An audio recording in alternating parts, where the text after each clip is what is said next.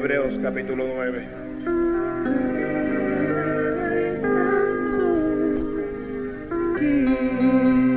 ¿Ya tiene Hebreos 9?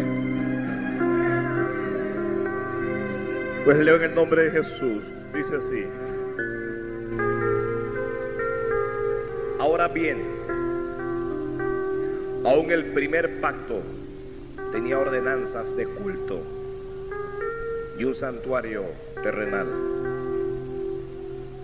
Porque el tabernáculo estaba dispuesto así.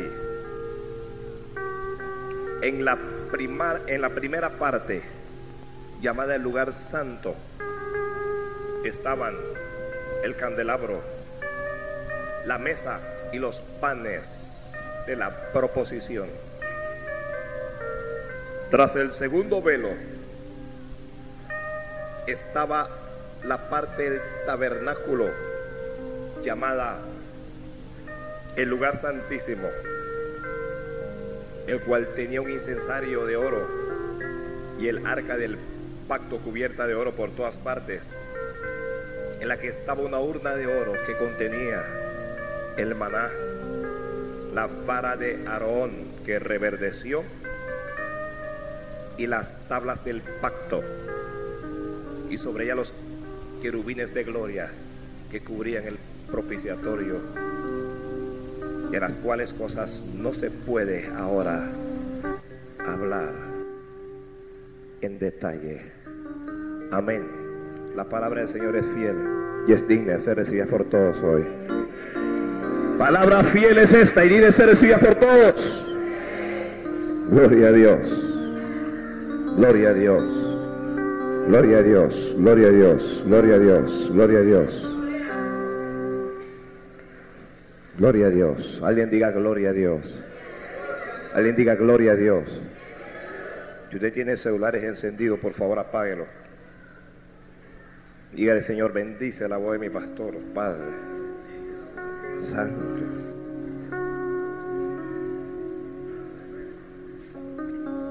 Bendito Dios. Bendito Dios. Adore, adore.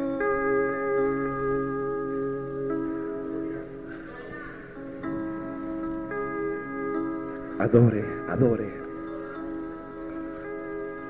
Adore a Dios.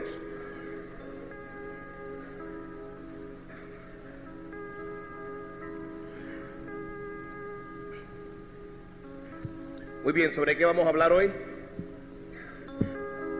Yo, yo se los dije el domingo pasado, hermanos. ¿Sobre qué vamos a hablar hoy? El tabernáculo. El tabernáculo. Gloria a Dios, gloria a Dios. Cuando Israel sale de Egipto, después de que Dios le da grande victoria, avergonzando a Faraón, más bien destruyendo a Faraón y a todo su ejército, Dios le da ordenanzas a Moisés. Y una de estas ordenanzas era la construcción del tabernáculo. ¿Me está escuchando? ¿Cuál era una de las ordenanzas?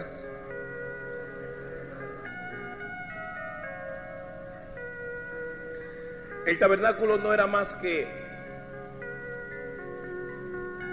un santuario portátil, un templo portátil que era provisional, a donde iba el pueblo de Dios. Ellos llevaban el tabernáculo. A donde ellos iban, ellos llevaban este, este santuario. Habla de primero la necesidad que ellos tienen de Dios. Habla de que el Señor se encuentra a donde esté su pueblo. Y habla de la comunión que tiene nuestro Señor con su pueblo. Por eso ellos lo llevaban a todas partes. A todas partes lo llevaba, a donde quiera que iban. A donde quiera que vayamos, debemos llevar a Jesús. A donde quiera que usted vaya. Esté usted en el colegio, esté en la universidad, esté en el lugar de su empleo, esté usted en Panamá, esté usted en África, esté usted en Asia, esté usted donde quiera que usted esté. Allí usted tiene que llevar su tabernáculo. Allí usted tiene que llevar su, su testimonio público, su vida de que Dios está con usted. Entonces Dios le había dado la medida y todo a, a, Moisés. Y, Moisés lo construye. Y el tabernáculo llega a tener una especie de división. Había una división que yo le llamo una división exterior. Es decir, lo que estaba afuera. ¿Qué cosas estaba afuera? el atrio.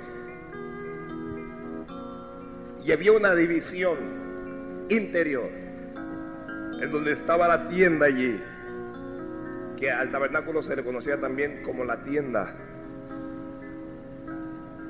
Y esa tienda se dividía literalmente en dos. El primer lugar al que tenía acceso el sacerdote se le llamaba el lugar santo. Y al segundo lugar se le llamaba el lugar santísimo. El tabernáculo estaba siempre en medio de Israel. Llegaban las tribus y ponían sus tiendas de, campaña alrededor, alrededor, y ponían el tabernáculo en el medio. Es, como si, si el tabernáculo fuera este, este altar. Y, entonces todas son millones de personas que cuando acampan, acampan al norte, acampan al sur, acampan al oriente y al occidente y lo rodeaban. Siempre el tabernáculo estaba en el centro. ¿Aló? Dios no le ha dicho nada. Dios siempre debe ser el centro de su vida. Dios siempre debe ser el centro de nuestra vida. Primero debe ser Dios. Por eso estaba él siempre en el centro. Entonces la división está hecha en el exterior que hay. ¿Qué hay en el exterior? El atrio. En la, la división interior que hay. El lugar santo y el lugar santísimo. En el exterior que hay. El atrio. El atrio e, era como el patio del, del, del tabernáculo. Después estaba la tienda y en el interior que había uno, lugar santo, dos. Cada una de estas secciones tenían sus propios muebles y también tenía sus propios, yo no sé si llamar, eh, categorías de ministros, no, no, no sé si llamarles así. Había un grupo que podía estar en el atrio. Había otro grupo que solo ese grupo podía estar en el lugar santo. Y había un tercer grupo que solo ellos podían estar en el lugar santísimo. Pero antes de ver a los personajes que podían estar, hermanos, son, son, realmente son cuatro etapas. Son cuatro etapas. Porque primero están los que están fuera del atrio, los que están fuera. Después están los que tienen acceso al atrio. Después están los que tienen acceso al lugar santo. Y después los que tienen acceso al lugar santísimo. No todo el mundo puede entrar al lugar santísimo. No todo el mundo puede entrar en el lugar santo. Y, no todo el mundo puede estar en el atrio tampoco. Ahora vamos a ver para, ver dónde es que estamos nosotros. Pero hablemos primero de los muebles. En el atrio habían dos muebles. El primero, el altar del holocausto. ¿Entiende usted el término holocausto? Era un sacrificio que se ofrecía a Dios, en donde el animal que se sacrificaba se ofrecía todo a Dios, todo. Hay otros sacrificios en la Biblia en donde una parte era para Dios y una parte para los hombres. Pero cuando se hablaba del holocausto, todo era para Dios. El animal todo se sacrificaba, todo se quemaba, todo era para Dios. Entonces había un altar para el holocausto. El altar del holocausto. Y el segundo mueble era el lavacro. ¿Cómo se llamaba el segundo mueble? Pastor, me, está enredando el pastor. no, no entiendo, no se preocupe, usted va a entender aquí un rato.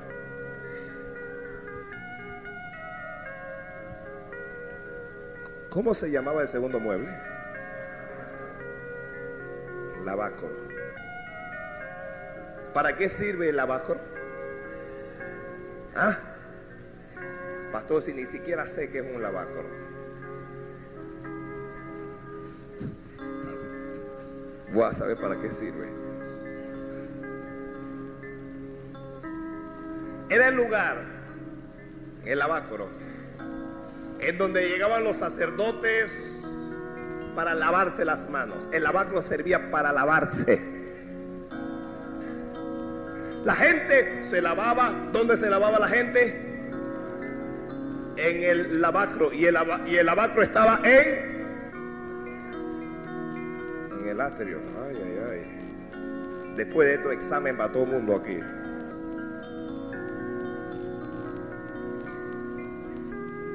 No se puede pasar, y, mire usted el, término que uso, pasar, al lugar santo sin lavarse. Y si no puedes entrar al lugar santo sin lavarte, al lugar santísimo, ni imaginar. Que para llegar al Santísimo primero tienes que atravesar por el Santo.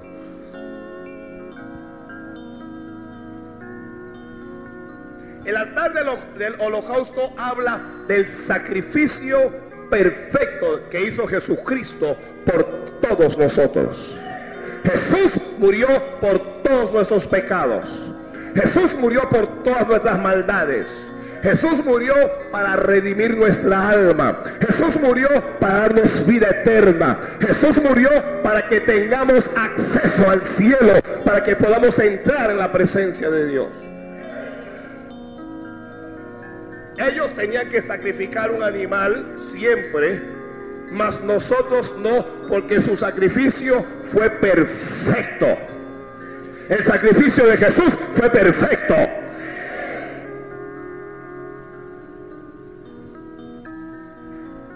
Quien quiera estar en el atrio, al atrio entra aquella persona que acepta a Jesús.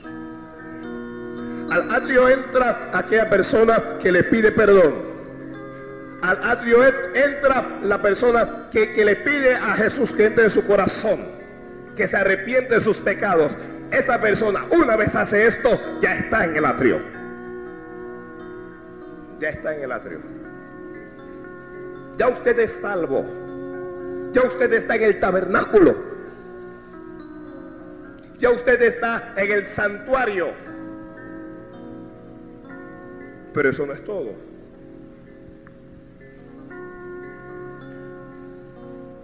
No debemos conformarnos con estar solo en el atrio. Muchos cristianos conformes con haberle pedido perdón a Jesús y bueno, como ya yo no fumo, ya no tomo, eso es suficiente. No se conforme con eso.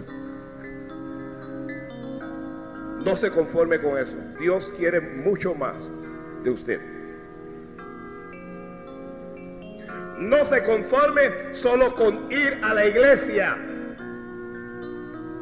un día al mes, o un día a la quincena, o un día a la semana. No se conforme con eso. Eso es estar en el atrio. Usted tiene su Biblia, usted canta, usted llora, pero punto. Pastor, punto. No se conforme con eso. No se conforme con solo lavarse. Hay quienes se conforman con arrodillarse en la noche y pedirle perdón a Dios por todos los pecados que hicieron en el día y punto. ¿Quiénes tenían acceso al atrio? Bueno, todos, de manera especial todos los que iban a pasar a las otras dos recámaras. Todos podían entrar. Entraba, entraban los sacerdotes, entraba el sumo sacerdote. Pero en el atrio los encargados de las cosas, los encargados de, de cuidar y todo lo demás son los levitas. Son los levitas. El primer tipo de cristianos que hay en el templo son cristianos levitas. Alguien que lo vaya notando.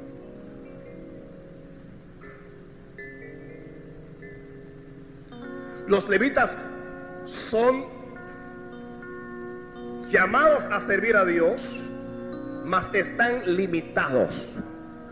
Son gente limitada. Es decir, no pueden pasar al lugar santo. No puede pasar al lugar santísimo. Son hermanos limitados literalmente.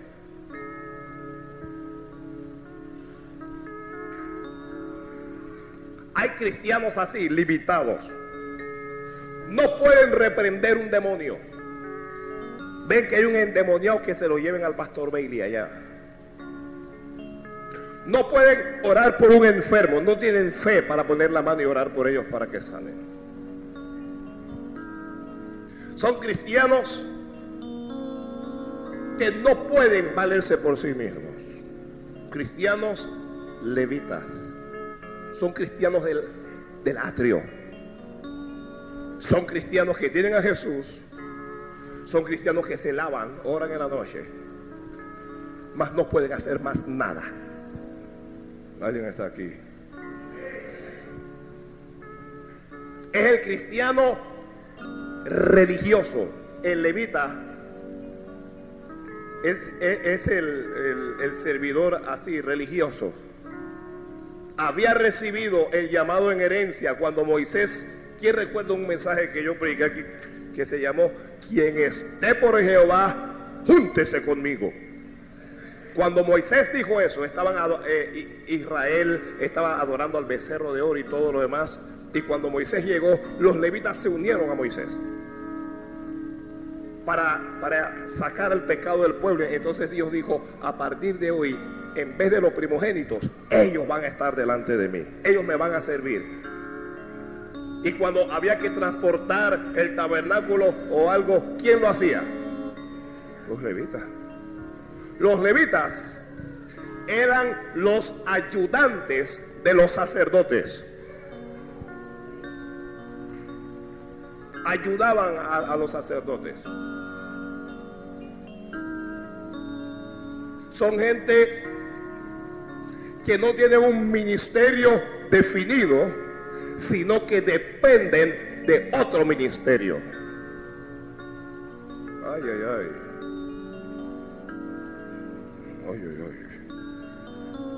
¿Cuántos cristianos levitas hay aquí? No, ahora ninguno es. Ahora ninguno es. Son, son cristianos del atrio, religiosos. Hermanos, la religión no es suficiente. Iglesia, la religión no es suficiente. Los que me escuchan este mensaje en cualquier lado, la religión no es suficiente. Usted tiene a Jesús ya en su corazón, Dios quiere mucho más de usted. Dios, tiene, Dios quiere mucho más de usted. Son cristianos que dicen que ellos no tienen por qué estar orando siempre, por eso es que no son sacerdotes. Son cristianos que piensan que no deben estar en la iglesia todos los días, por eso que no pueden pasar al lugar santo. Son cristianos de bajo nivel espiritual. Cuando se está en el atrio, se tiene a Cristo, pero no se tiene desarrollo, no se tiene crecimiento.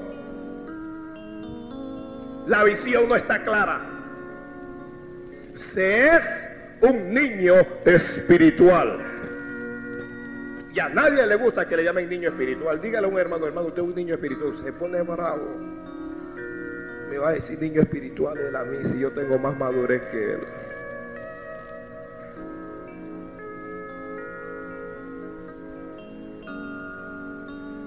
Escuche esto, escuche esto. ¿Hay, hay líderes aquí. Bueno, los líderes que me escuchen donde sea. Se puede ser líder y estar en el atrio. Ah, no le gustó esa. Voy a repetirlo. Se puede ser líder y ser un cristiano del atrio, porque los levitas ejercían cierto liderazgo religioso en Israel. Que tenían privilegios, e-, eran los privilegiados los que llevaban las cosas del Señor. Usted puede caminar con el hombre de Dios y puede que el hombre de, Dios esté en la gloria y usted está en el atrio. Mm. Yo creo que voy a salir del atrio porque a usted no le está gustando esta parte.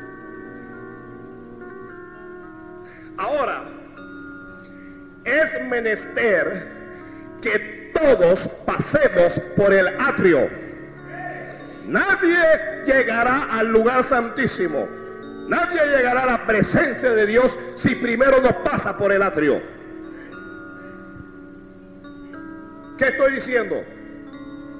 Que para poder llegar a Dios, primero necesitamos el altar del holocausto, necesitamos a Cristo Jesús en nuestros corazones y nuestras vidas. Y segundo, digo que debemos estar limpios, tenemos que lavarnos, hay que lavarnos. Iglesia, hay que lavarnos. Tenemos que lavarnos.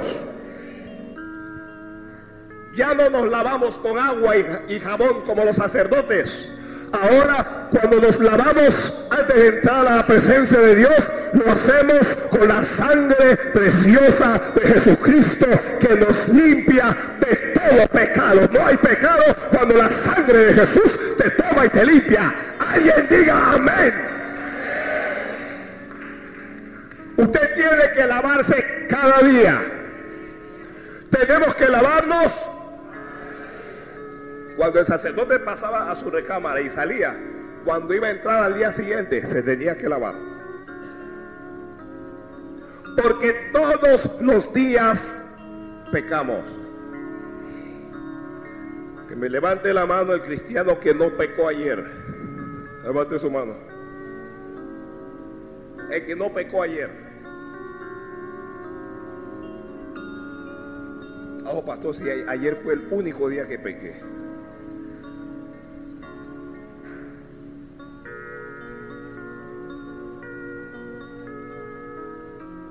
Todos los días pecamos. Pecamos de hecho con lo que hacemos. Pecamos con nuestros pensamientos.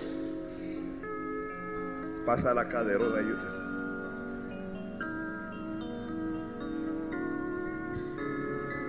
Pecamos con nuestras palabras cuando ofendemos.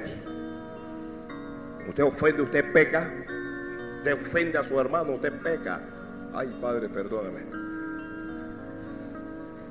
Pecamos por omisión.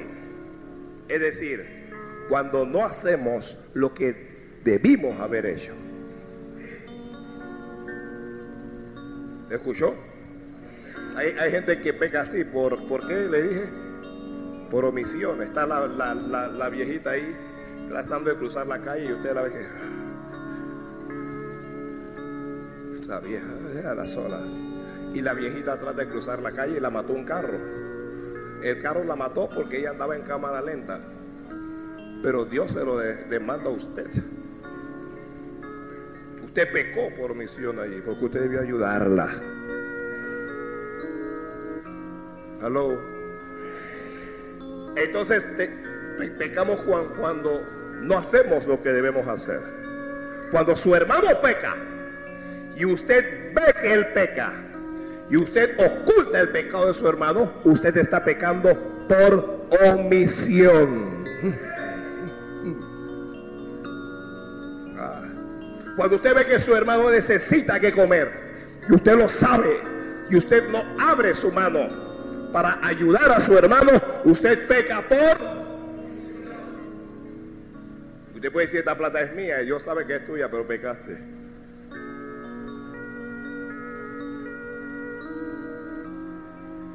Cuando usted tiene un novio y usted lo deja, usted, no, usted no peca. Así usted, no peca. Ay, es que le rompió el corazón. Déjalo, si es un carnal, Si no está pensando en casarse, déjalo. Debemos lavarnos. El lavacro, hermano, todo el tabernáculo habla de santidad. Todo el tabernáculo habla de qué? El lavacro habla de santidad. Habla de que para entrar a la presencia de Dios debemos tener una vida limpia, una vida transparente. Habla de que no se puede entrar a la presencia de Dios de cualquier manera no, se puede entrar con el sucio del mundo a la presencia de Dios. Y tengo que insistir aquí. Necesitamos ser santos. Necesitamos ser santos. No es solo parecerlo, porque hay gente que parece, pero no es. Un problema que parecen pero no son. Parecen cristianos, parecen de Dios, visten como cristianos, hablan como cristianos, cantan como cristianos, pero no son cristianos. Pablo escribió y dijo, salieron de nosotros, pero no eran de nosotros.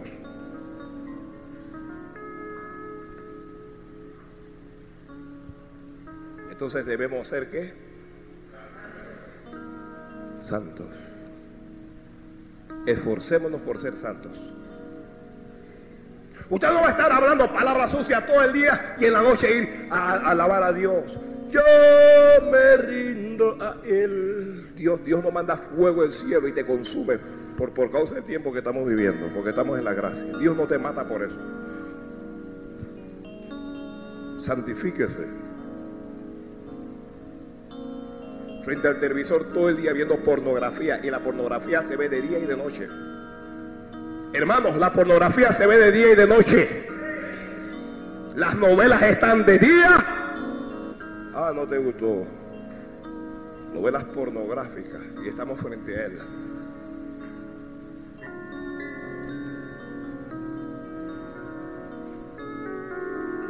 Siga viendo trapo sucio.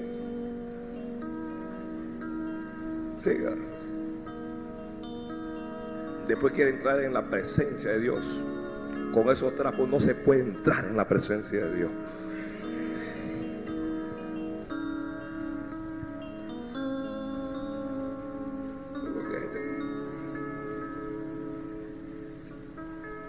con el codo ahí. No solo, ahora son los hombres los que ven novelas. Son los hombres los que están viendo la novela Porque las mujeres se han desnudado. Entonces los hombres están frente al televisor esperando el desnudo.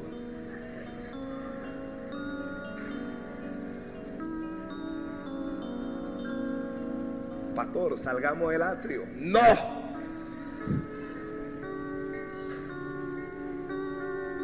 Santifiquémonos.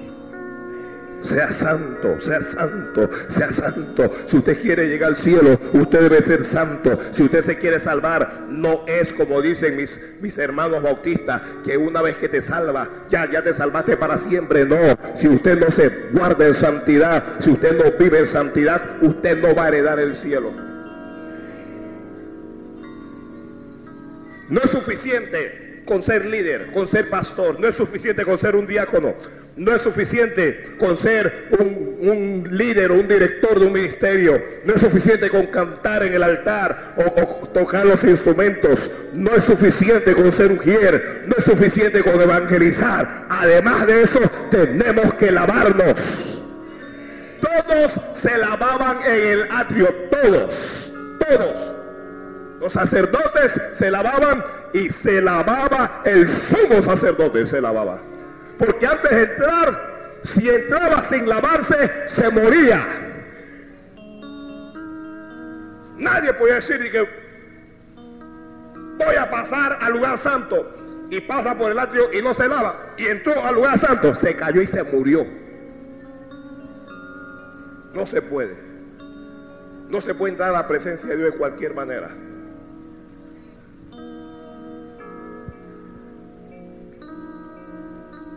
Hay que despojarse de lo sucio. Tenemos a la sangre de Jesucristo. Ay, la sangre de Jesús me limpia. Cuando usted comienza a orar, lávese primero. ¿Me está escuchando? Lávese. Lávese.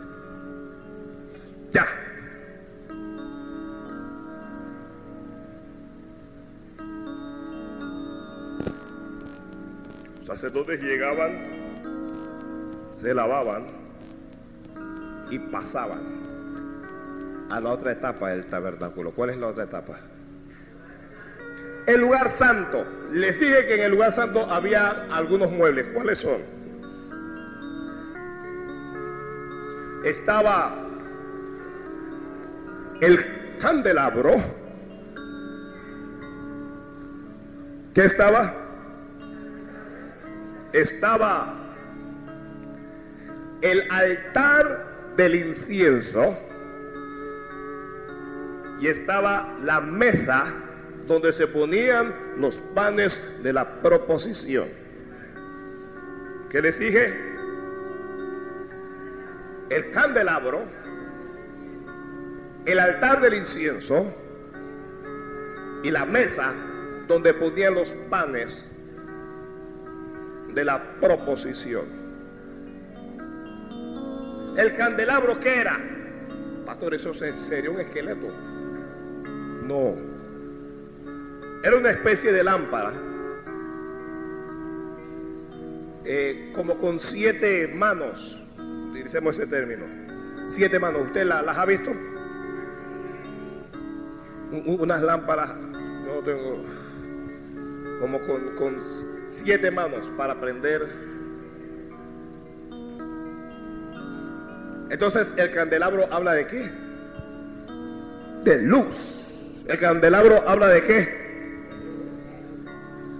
Ya el que pasó al lugar santo tiene lo que no tiene el que se quedó en el altar. Porque quien está en el altar no ve al candelabro. Quien pasa al lugar santo, e, estos son los cristianos, los que están anotando, cristianos del lugar santo.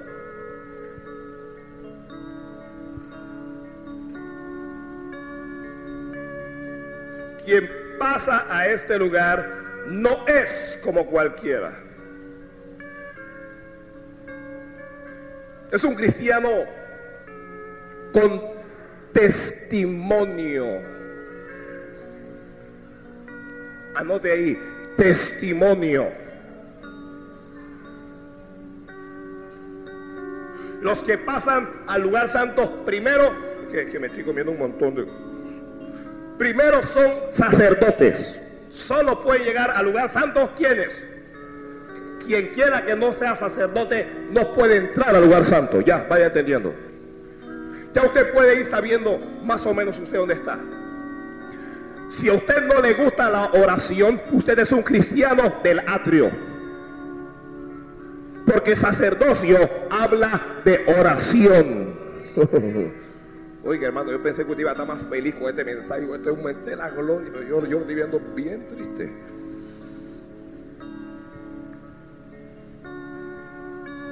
Solo entran al lugar santo quienes? Los hombres de intercesión, las mujeres de intercesión, los que le gusta, los que se meten ahí. Esos son. Venga los miércoles a esta iglesia y usted va a conocer quiénes están en el lugar santo. Anótalo. Ay, no te gustó eso. Me está tirando puya este hombre. Me está tirando piedra que traje una cantera hoy.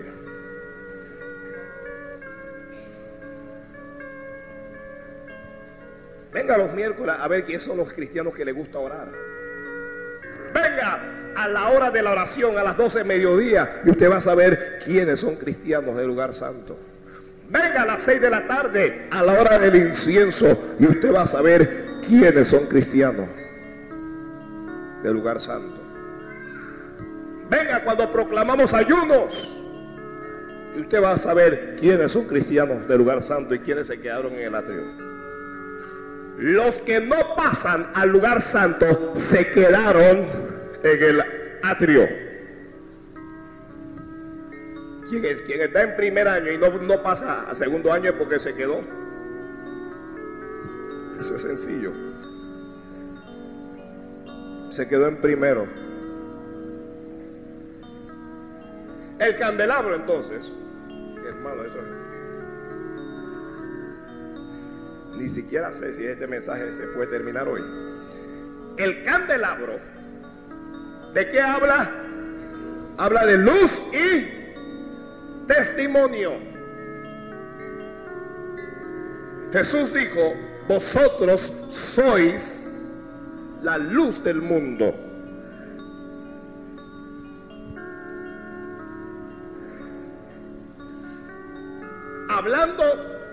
De que somos nosotros quienes podemos brillar, orientar, dirigir al hombre hacia Dios.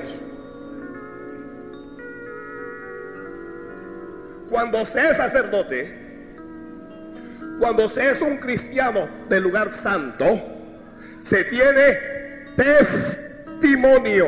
Eso es lo que no tiene muchos cristianos en este país. Eso es lo que no tienen muchos ministros en chorrera. Testimonio.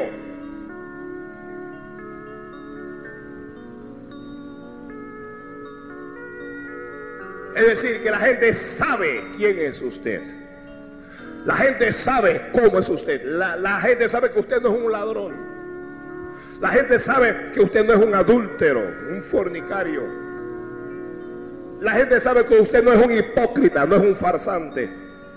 Porque en usted está la luz de Jesús. Y cuando usted camina, quien quiera que sea luz, brillará en medio de las tinieblas.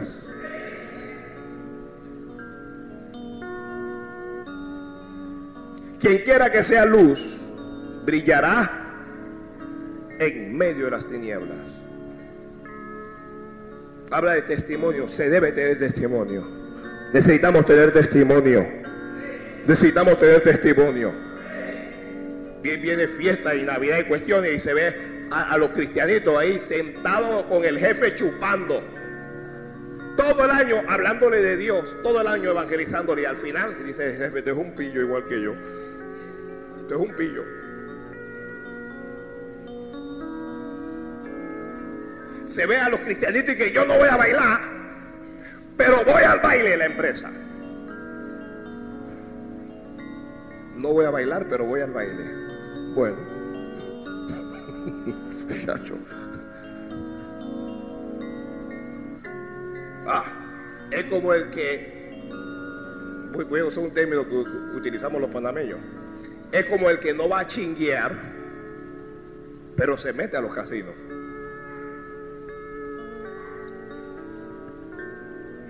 Se mete al bingo. Son los cristianos que los domingos en la mañana toman la Biblia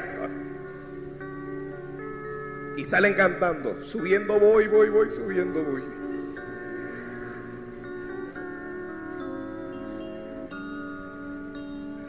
Pero el resto de la semana los vecinos escuchan los gritos, los alaridos. Es como si fuera una perrera y en esa casa no hay perros. La gritadera. Y de vez en cuando la palabra sucia y todo. Entonces, usted llega a esa barriada y él va el domingo a la iglesia, pero lo que no tiene es vecino, venga que le invito a la iglesia. Yo, a esa iglesia, no, mijito. A mí déjeme que yo soy católico, apostólico y romano.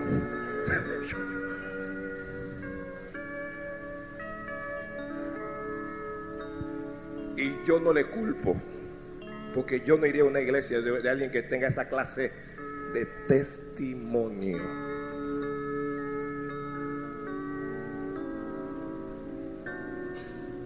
Hombres que golpean a sus mujeres, se la pasan gritándole. Y a la vecina le quiere hablar suavecito y dice, la es un pillo.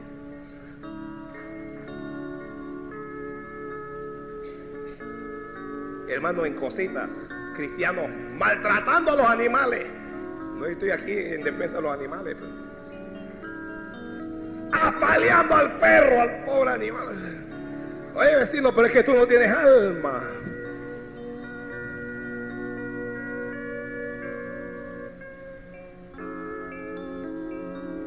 Varón, préndale ese aire a la gente porque A mí que yo me ayude, estoy medio resfriado y después eso usted lo puede sentir en la voz. Testimonio. Cristianas que, llegan a la iglesia unas faldas tan largas y tan bonitas que una las ve, uno dice, Dios mío, esa, esa niña sabe vestir, qué testimonio. Véala en la semana cuando no está en la iglesia.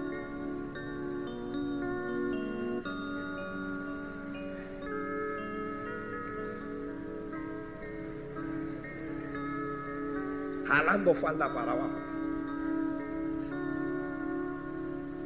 No usa pantalón nunca en la iglesia.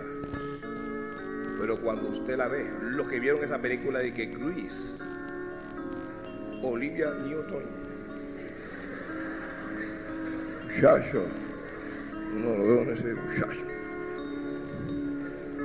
Muchacho. Esa fue una película viejita, hermano. Muchacho, eso es, esa es la, cristiana que yo, esa misma es lo que, lo, lo que no tiene testimonio. Cristianos que llevan a la corregiduría porque no quieren mantener a los hijos y predican y hablan y gloria a Dios y a ver, mantén a tus hijos.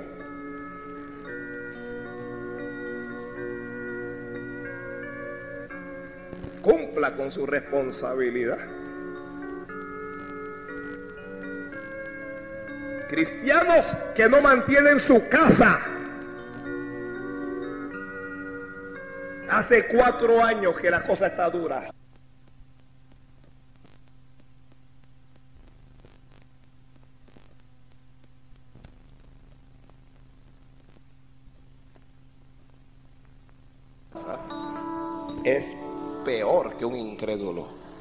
Dice, ha negado la fe. No tiene testimonio.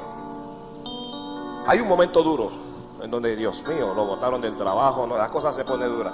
Pero el cristiano hace algo. Hace algo. No hay, pues voy a vender pollo, voy a vender tamales, voy a vender arbolito, voy a vender algo. Lo que no voy a hacer es tirarme en la casa y hice un pechugón esperando que la mujer traiga la comida. Vamos, vamos con el mensaje. Yo no sé por qué estoy hablando de esas cosas.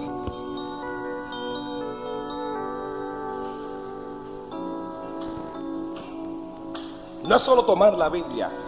Usted, cuando usted es del lugar santo, usted tiene testimonio. Cuando usted es del lugar santo, usted tiene luz pueda que la gente te critique por tu fe. La gente te va a criticar por tu santidad. Tal vez te critiquen por tu seriedad, pero sabrán que eres un hijo o una hija de Dios. Gloria a Dios. Después el altar del incienso. Llama la atención los que estudian el tabernáculo, que en cada sección, en cada división había altar. Mm.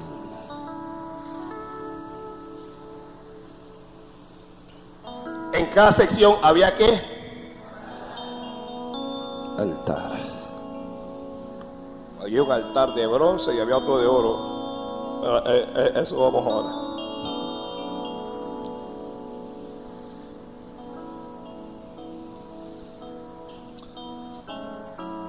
Este altar del incienso, ¿de qué habla? Oración. Por eso es que Él está en el lugar santo, porque es sacerdote. Es un hombre escogido por Dios para ir delante del mismo Dios a interceder en favor de los hombres. Oración. Quien quiera que esté en el lugar santo será un hombre, una mujer, un joven de oración.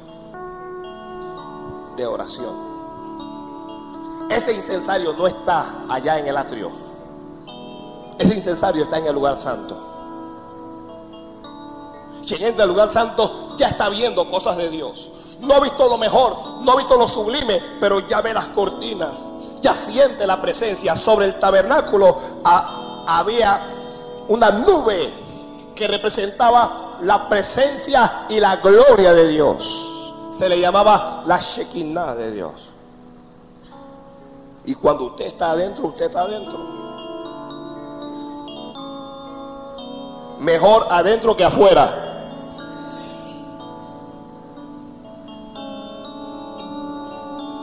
Este altar, este incienso, el incienso es aromático. Es un incienso perfumado, perfume. Es un incienso que sube, es decir, parte de la tierra. Sube. ¿Qué hace nuestra oración? Sube. A veces usted está orando y se está quejando y Dios no nos está respondiendo y nada. Y Dios está en el trono. Ay, qué aroma más agradable el de mi hija. Qué aroma más agradable. El incienso habla de dos cosas. Primero de perfume. Y después también habla de fuego. Porque el incienso no se quema sin fuego.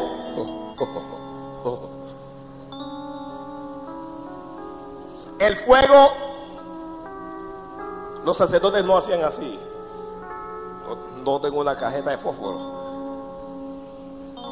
en la calle alguien y que eh, usted tiene fósforo o, encendedor. Nunca nadie le ha preguntado. Yo, no uso eso y se me quedan viendo como este hombre no usa fósforo. Usted no entraba al lugar santo. Usted no iba al altar del incienso. ¿Sabe usted dónde estaba el altar del incienso? o sea, ya usted sabe que estaba en el lugar santo. Pero dentro del lugar santo estaba en el centro. El altar de incienso estaba en el centro. Y usted no entraba y sacaba el bolsillo unos fósforos y que voy, voy a prender este incienso, porque si usted lo hacía, ¿qué ocurría? Te morías. ¿Alguien ha oído hablar alguna vez de Nadab y Abiú? ¿Alguien ha oído hablar de ellos? ¿Qué les ocurrió? Ah, se murieron. Pasaron por el atrio, se lavaron las manos, entraron al lugar santísimo. Fueron a ofrecer incienso, pero no llevaban fuego de Dios, llevaban fuego extraño. Sacaron su fosforito y voy a prender esto y Dios los mató. fuego extraño, tenga usted cuidado de ofrecer. Me hubiera gustado que todos hubieran escuchado el mensaje, eh, la, la meditación del miércoles. Tenga cuidado de ofrecer a Dios fuego extraño. El fuego tenía que ser del altar del holocausto. De allá tenía que ser el fuego. El fuego venía del mismo Dios. Los sacerdotes, por lo menos dos veces al día, quemaban incienso. Y se cree que esto duraba todo el día. Es decir, el, incienso se quemaba todo el día. Ellos prendían fuego dos veces al día. No es a mi manera. Esto es lo que han querido hacer muchos cristianos. Han querido servir a Dios a su manera. Han querido adorar a Dios a su manera. Han querido hacer a Dios a su manera. Y no es así. Es a la manera de Dios. Es como Dios dice. Es como Dios señaló. Es como Dios estipuló. No es a mi manera. En el altar del incienso usted tiene que llevar el fuego de Dios. Por, por, eso yo he insistido mucho aquí, que lo que están tratando de enseñar a nuestros jóvenes, porque hay un grupito de gente que se quedaron en el atrio, pero que añoran estar en el lugar santo, pero no quieren pagar el precio, no quieren lavarse, y quieren llevar las cosas del mundo a Dios. Quiere llevar las músicas del mundo a Dios, quiere llevar la moda del mundo a Dios, quiere ofrecer incienso, pero ofrecer fuego extraño, porque el incienso habla de oración, el incienso habla de alabanza y el incienso habla de adoración, lo que están escribiendo. Oración, alabanza y adoración.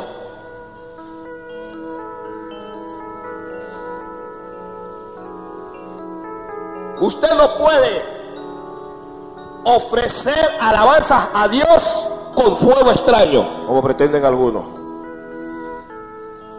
No se puede adorar. Le meten reggae, le meten rock y quieren envenenar a nuestros jóvenes. Pero Dios se va a encargar de ello, no se preocupe. No se preocupe, Dios se va a encargar de ello. Y el fuego tenía que ser de Dios.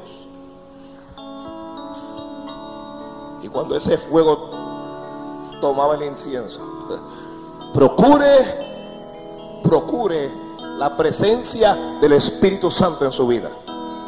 Lo voy a repetir, procure que el fuego del Espíritu Santo esté en su vida. Pablo dijo, sed llenos del Espíritu Santo.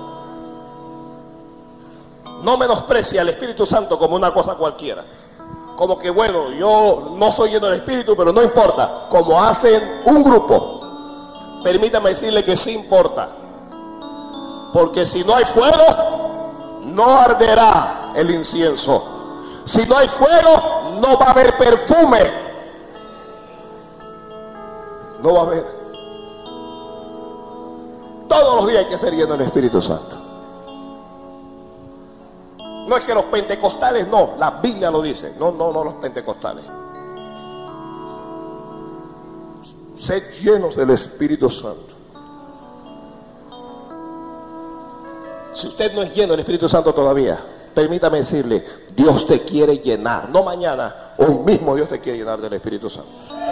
Dios, Dios le quiere llenar. Dios le quiere bautizar. El fuego que Dios envió en el día de Pentecostés, todavía Dios lo está derramando. Porque, eh, hermano, el fuego de Dios no se apaga, se apaga el fuego del hombre. Un día pasa el rock, un día pasa el reggae, un día pasa la basura este mundo. Pero cuando Dios te da su gloria, cuando Dios te da su poder, cuando Dios te da su unción, eso no pasa, eso permanece en tu vida.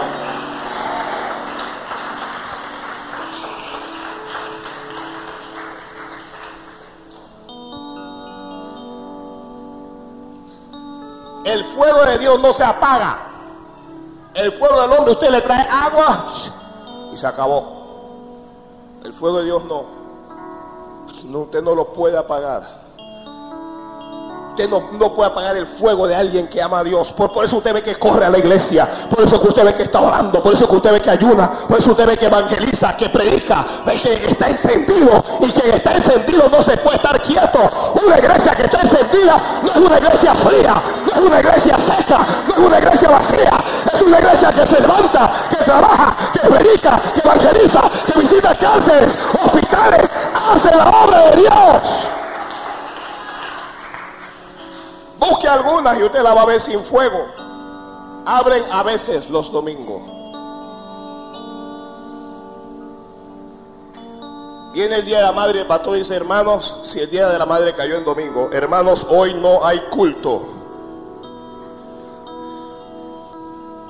Nos vamos todos a visitar a mamá.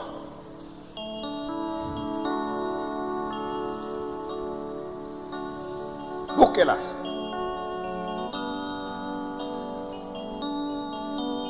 Y véala cuando esa, esa iglesia hacen alguna actividad espiritual, cuando se ora. Hermanos me ha dicho, pastor, yo vengo de una iglesia tremenda, pero le voy a decir, nunca vi que proclamaran ayunos así. No oraban así. Hermanos no hacían esto así. Entiendo, no había fuego. Y al no haber fuego, no hay perfume. Y el perfume crea un olor grato a Jehová. Ay, ay, ay. Tengo que correr.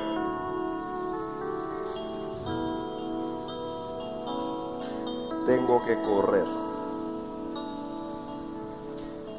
La mesa donde se ponían los panes de la proposición. Eran 12 panes, 12 panes especiales que se ponían todos los días. Panes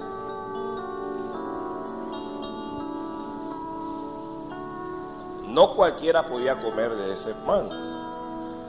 Ay, ay, ay, Dios te dijo algo ya. No cualquiera come de ese pan.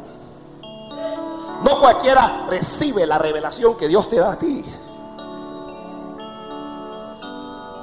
Era pan sagrado. Esto habla de dos cosas. Habla primero de la revelación de la palabra. Usted está predicando allí y yo ni siquiera he hablado mi boca y ya Dios le ha revelado cosas que yo no he dicho, pero que Dios te las reveló.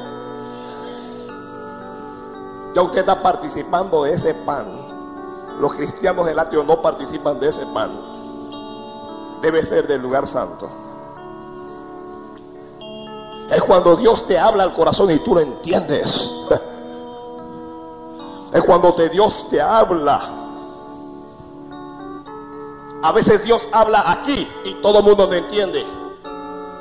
Pero hoy yo le estoy explicando por qué todo el mundo no entiende. Porque hay gente en el atrio. Solo recibirán este pan quienes. Los cristianos de dónde? Del lugar santo.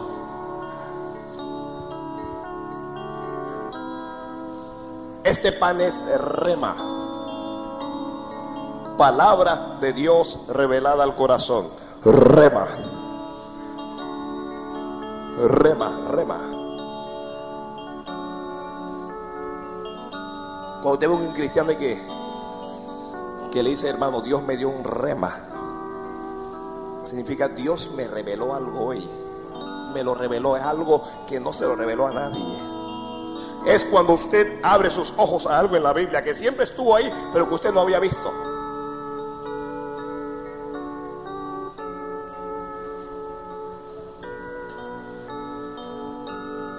Habla de, ¿de qué les dije que habla? De la palabra de Dios revelada, de pan, y habla de ofrenda. Anota. Los panes de la proposición se ofrecía a Dios cada día. Quien quiera que esté en el lugar santo será alguien generoso de corazón. Será alguien agradecido. Ellos, ellos hacían estos panes y los ponían ahí agradecidos con Dios porque Dios los sustentaba cada día.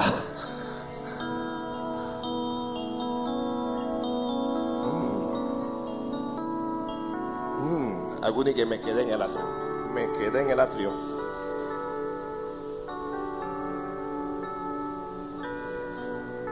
Iglesia, hermanos, escúcheme. Dele a Dios. Dele a Dios. Dele a Dios. ¿Sabe por qué? Solo los sacerdotes podían comer de ese pan. Solo los sacerdotes. Dele a Dios y Dios le dará a usted. Bueno, ese fue para el que lo creyó. Dale a Dios y Dios te dará a ti. Cuando uno ofrenda para Dios, cuando uno diezma, uno manifiesta gratitud, uno manifiesta amor, uno manifiesta fe. ¿Quién, es el, que le cuesta diezmar y ofrendar? El que no tiene fe, el que no le cree a Dios, el que no cree la palabra. Ese, es el que le cuesta.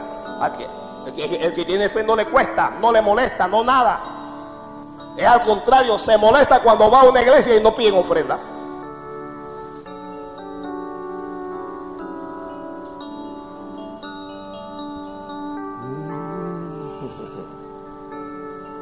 El último lugar, el último. El lugar santísimo.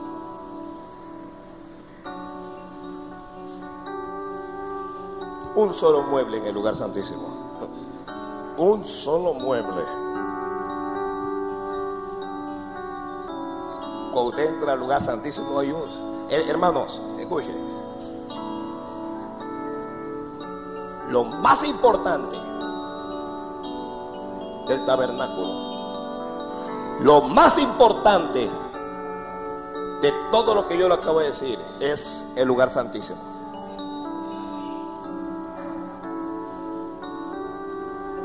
Porque allí estaba el arca de Dios. Ese era el mueble que estaba ahí. Se le llamaba el arca del pacto. Simbolizaba la presencia misma de Dios. Nadie podía tocarla. ¿Quién se acuerda de Usa? Cuando iba David cantando y saltando y dándole gloria a Dios porque el arca estaba con ellos. Y los animales que llevaban el arca como que trastabillaron y parecía que el arca se iba a caer. Y Usa lo agarró para que no se cayera, pero se murió no se podía tocar, un hombre no lo podía tocar. Esto significa, ay, madre que yo estoy hablando cosas. Esto significa que el fin no justifica a los medios.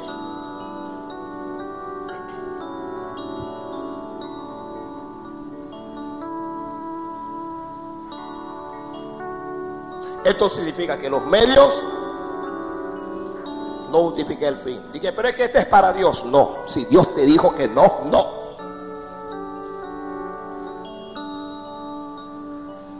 Lo que Dios dice que no, no lo haga, no invente. No haga como Saúl y que los animales más gordos los guardé para Dios cuando Dios le dio matarlo todo. Y de ahí se habló de perezusa, el quebrantamiento de Usa. Lo que han leído la Biblia alguna vez, los cristianos del lugar santo, ya saben lo que yo estoy hablando. El lugar santísimo es la excelencia en la vida cristiana. Cuando usted llega allí, allí no llega todo el mundo. Ni siquiera los sacerdotes pueden entrar ahí. Solo entra uno el sumo sacerdote.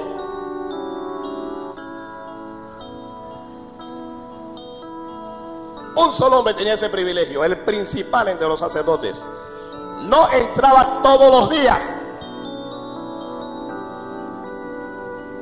Ese entraba una vez al año. Hermano, oiga esto. La bendición, el amor de Dios para con nosotros. Es que cuando Cristo Jesús, hermano, cuando Jesús murió, el velo del templo se rasgó en dos lo que cubría al lugar santísimo se rasgó, se rompió. Y Dios nos dio libre acceso para entrar todos los días. Alaba,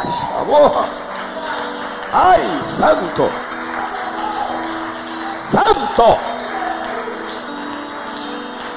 ¡Santo! Puedo entrar todos los días. Puedo entrar hoy. Y voy a entrar mañana.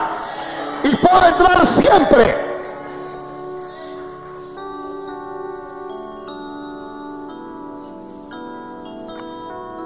Santo Dios. Antes solo entraba el sumo sacerdote y el resto, un montón de gente se quedaba afuera. Ojalá yo pudiera entrar a la presencia de Dios. Él tenía que orar por todo el pueblo y el pueblo, hoy no, hoy no. Jesús hizo algo mejor. Todos podemos, todos. Ah, ah. Oh, Jesús, Jesús, divino Jesús. Puedo entrar aquí como me ve, con mis debilidades, con mis imperfecciones, con mis limitaciones, pero yo puedo entrar. Solo entraba el sumo sacerdote. Escuche esto, el sumo sacerdote físicamente era perfecto, es decir, no tenía defectos. Un sumo sacerdote no podía tener nueve dedos. Cuando tenía nueve dedos, usted, no puede ser sumo sacerdote. Un sumo sacerdote no, no puede hacer un tuerto. Un sumo sacerdote, no, y sacerdote también, no era un solo, los, sacerdotes no podían ser cojo. Voy a ofrecer. No, no, no. Yo dije, no, no, no, no, aquí no. No voy a ser un mudo un sumo sacerdote. No puede ser un ñato.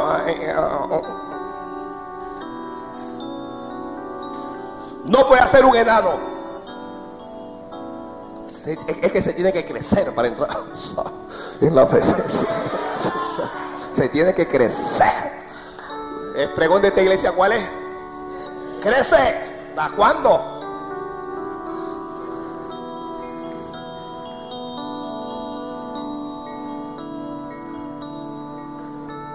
el sumo sacerdote tenía que ser perfecto. Esto habla de santidad. Otra vez, pastor, ¿hasta cuándo no va a estar hablando usted de santidad? Ministros de altar, no se podía entrar a la presencia de Dios sin ser perfecto. Hay que ser perfecto en el aspecto físico. Hay que ser perfectos en el aspecto emocional. Y hay que ser perfectos en el aspecto espiritual. Si no, no van a llegar al lugar santísimo. La perfección que Dios nos exige hoy es la santidad. Y la Biblia dice, sin santidad nadie verá al Señor. No lo verá ni física ni espiritualmente. ¿Y qué problema ser un hombre perfecto? Pero se puede. Se puede. Hermano, se puede. Porque Él nos perfecciona. Él nos perfecciona. Usted no ve que usted antes era un cojo y Dios lo sanó y ahora camina bien. Usted no ve que usted antes era un mudo y ahora usted habla. Usted da gloria a Dios, aleluya.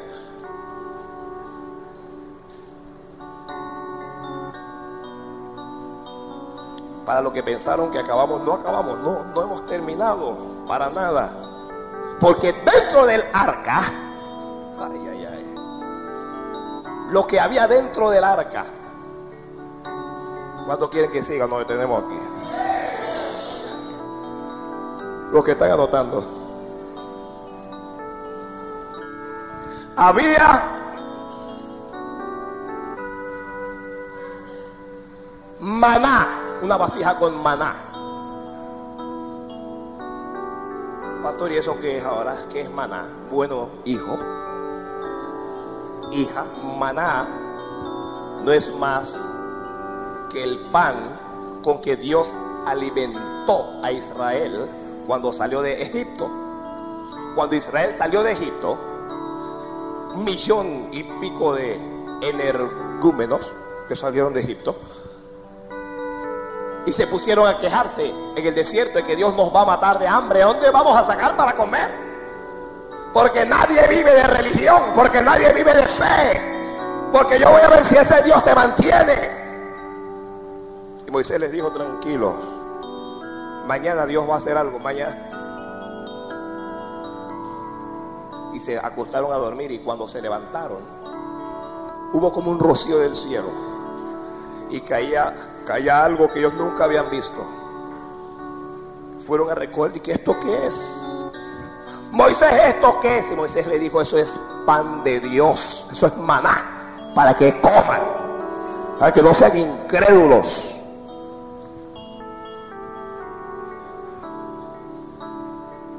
Se podía comer maná, pero no se podía guardar maná. ¿Quién tengo oídos para oír? ¿Ah? El maná de hoy no es lo mismo o no, no, no te sirve para mañana.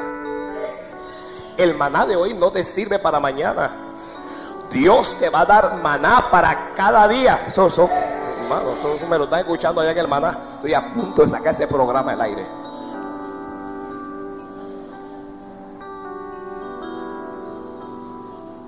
Ay, pastor, pero si usted saca este programa, ¿de dónde vamos a? Bueno, Dios te va a dar. Usted no dependa de mí. Dios le va a dar.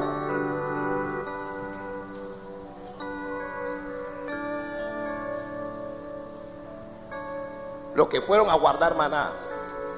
Hay gente que come desayuno, come almuerzo, come cena. 12 de la noche y quieren comer todavía. Están despiertos, una cosa, una. Estoy lleno, pero me lo voy a comer.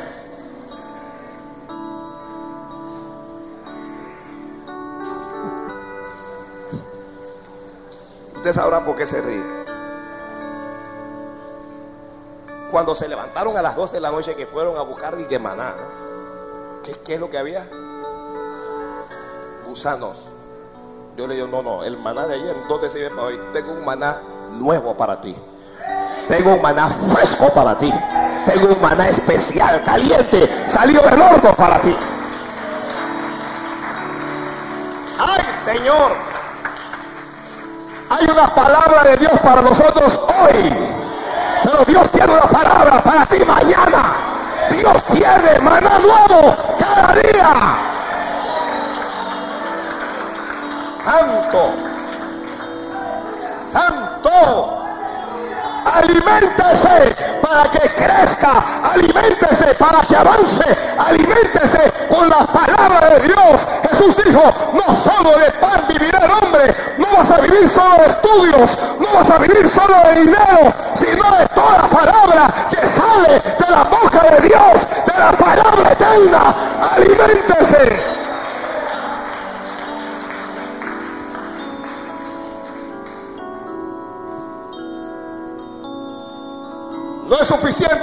Con escuchar la palabra una vez a la semana. No, te va a dar anemia espiritual.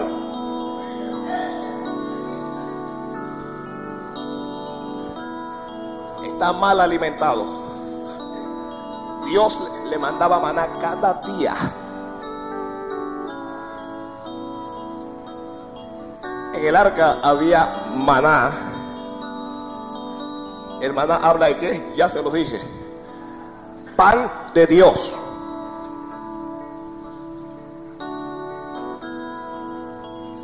Hasta mudo me quiso dejar el enemigo para no predicar este mensaje hoy. Dos, estaba también la vara de Aarón que reverdeció cuando se levantaron contra él y Moisés.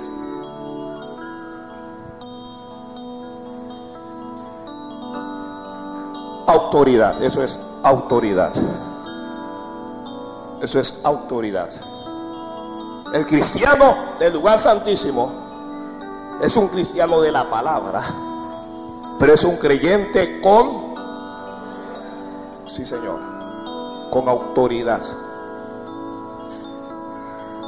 No es gobernado por nada ni por nadie, mientras que Él gobierna todo lo que está a su alrededor. El pecado no te gobierna, sino que tú gobiernas al pecado. Tu mujer no te gobierna, sino que... Ni un amén, ni un varón. Tú gobiernas a tu mujer. Mire, qué pena. Tus hijos no te gobiernan, sino que tú gobiernas a tu hijo, esos hijos mandones. Ayer cogí una calentura con una.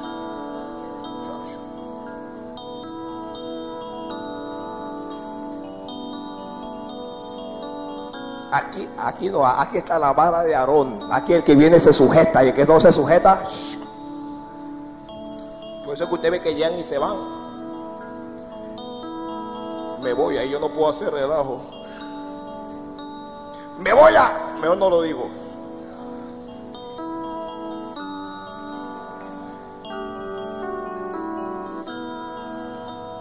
Estaba la vara de Aarón. ¿De qué habla la vara de Aarón? Y estaban tres, las tablas de la ley. Ordenanzas, estatutos, decretos, mandamientos de Jehová para su pueblo.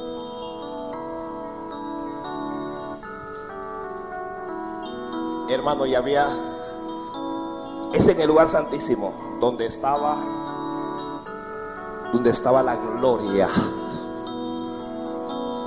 La gloria estaba allí para que usted vaya entendiendo. Cuando usted dice, llévame al lugar santísimo, usted dice, Señor, llévame a, tu gloria, a tu misma presencia. Quien esté en el lugar santísimo será un creyente de unción. Cuando el sumo sacerdote pasaba, la gente se espelucaba, la gente lo quería tocar sus vestidos eran hermosos, él era diferente, era especial, no era como el resto de los hombres, era singular. Unción. Él y solo él podía interceder por todos. Unción, unción, unción. Que esté el lugar eh, santísimo que va a tener unción autoridad, la vara, autoridad y respaldo. Aunque bueno, ahí mismo en la autoridad está de respaldo. Eso es lo que ocurre con algunos cantores que tienen la voz linda, no tienen unción, no tienen autoridad y tampoco tienen respaldo. Entonces no, no le queda más que murmurar de los que lo tienen. ¿Sabes lo que pasa con algunos predicadores? Que hasta se copian los mensajes. Hágalo, hágalo. Eh, aquí no hay, no hay, ¿cómo se llama? Derecho de autor. Usted, usted me escucha un mensaje y le gusta, predíquelo, que eso es de Dios. Lo que usted no puede hacer, usted puede tomar un mensaje y predicarlo igualito, las mismas palabras, todo, pero no será la misma unción no será la misma autoridad y no va a recibir el mismo respaldo.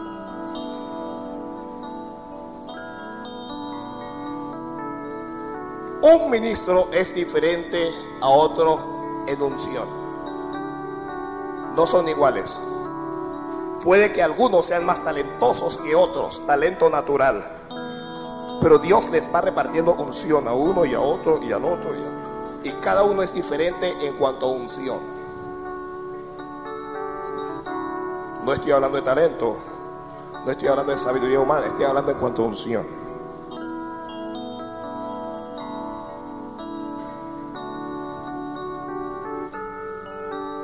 Cuando el sumo sacerdote entraba, Todo el mundo estaba pendiente.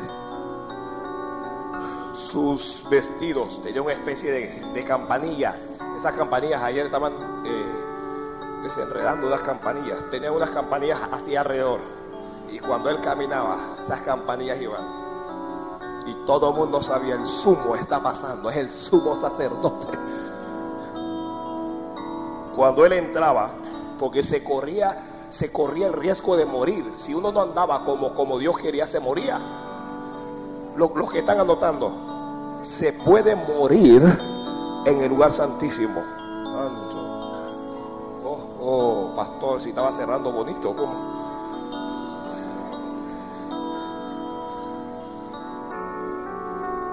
se puede morir. Por eso le amarraban una especie de cuerda y él entraba. Y cuando la gente dejaba de escuchar las campanillas,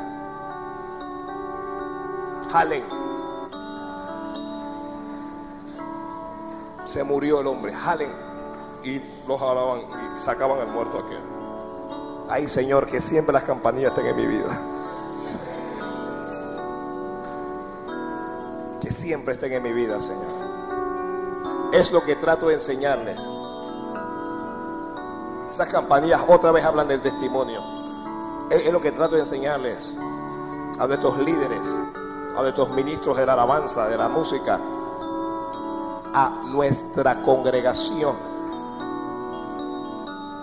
que nuestra vida debe estar así. Es lo que Dios espera de todos.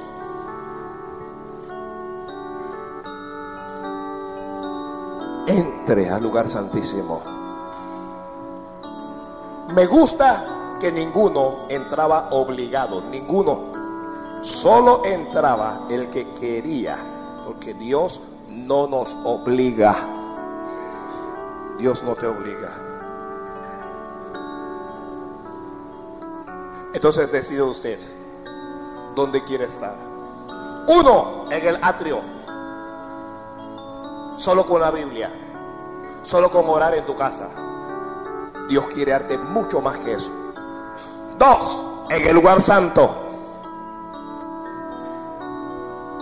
Solo ser un cristiano de oración, pero más nada. O tres, el, el sumo sacerdote, anote, tenía verdadera intimidad con Dios, verdadera comunión.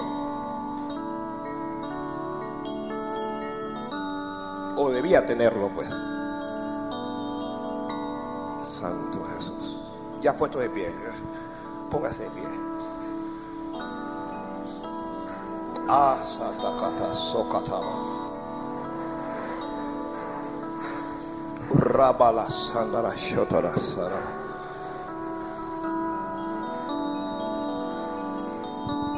Ahora cuando usted cante va a cantar con el entendimiento. Usted le diga a Dios, llévame a tus atrios llévame al lugar santo, al altar de bronce. Usted va a entender qué es lo que está diciendo ahora.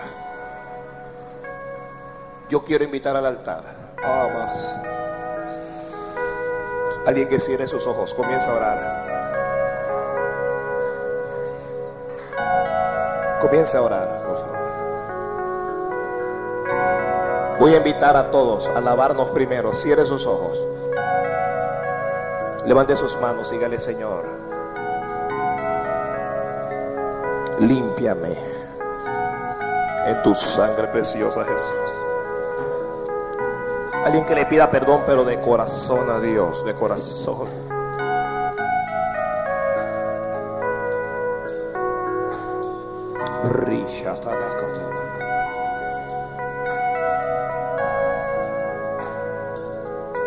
Uh,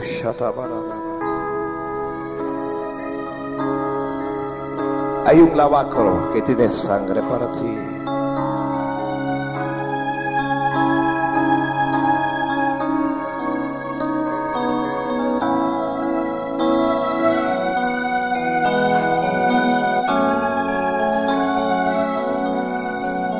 Quiero invitar al, al cristiano que dice, yo no me conformo con estar en el atrio. Ni siquiera me conformo con estar en el lugar santo. Yo quiero entrar al lugar santísimo. Si es usted y lo dice de verdad en su corazón, pase al altar. Pase al altar, pase al altar. El altar está bien. Señor, llévame a tus atrios, al lugar santo, al altar de bronce. Señor, tu rostro. Pasa adelante, pasa adelante. Así le lugar a los que vienen atrás. Pásame en la muchedumbre, por donde el sacerdote canta. Tengo hambre y Adelante, por adelante. justicia y solo encuentro un lugar y llévame al lugar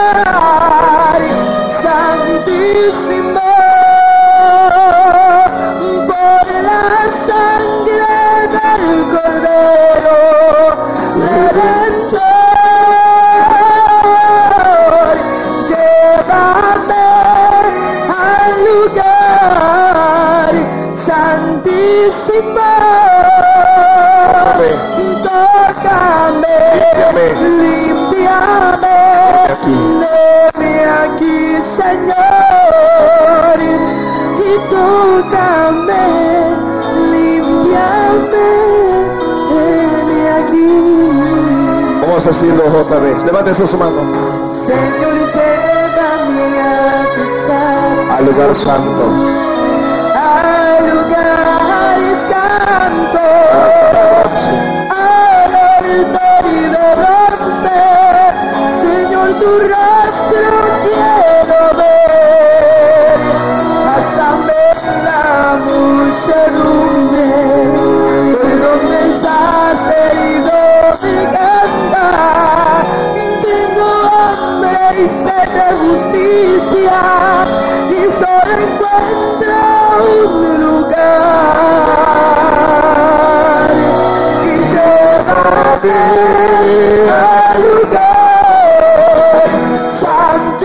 llévame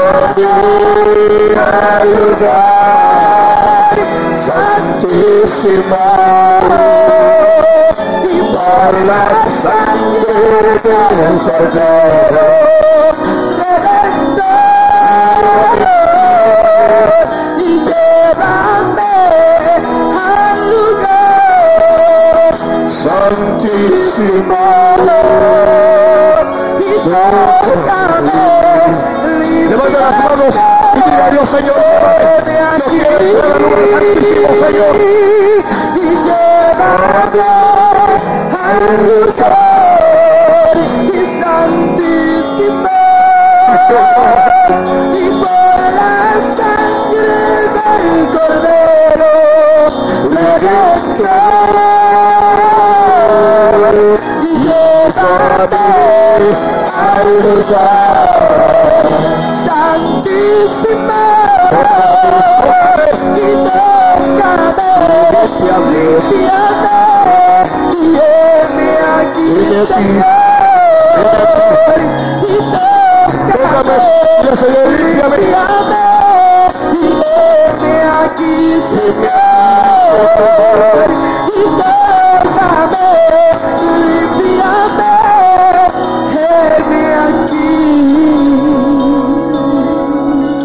Levante sus manos y comienza a hablar con Dios.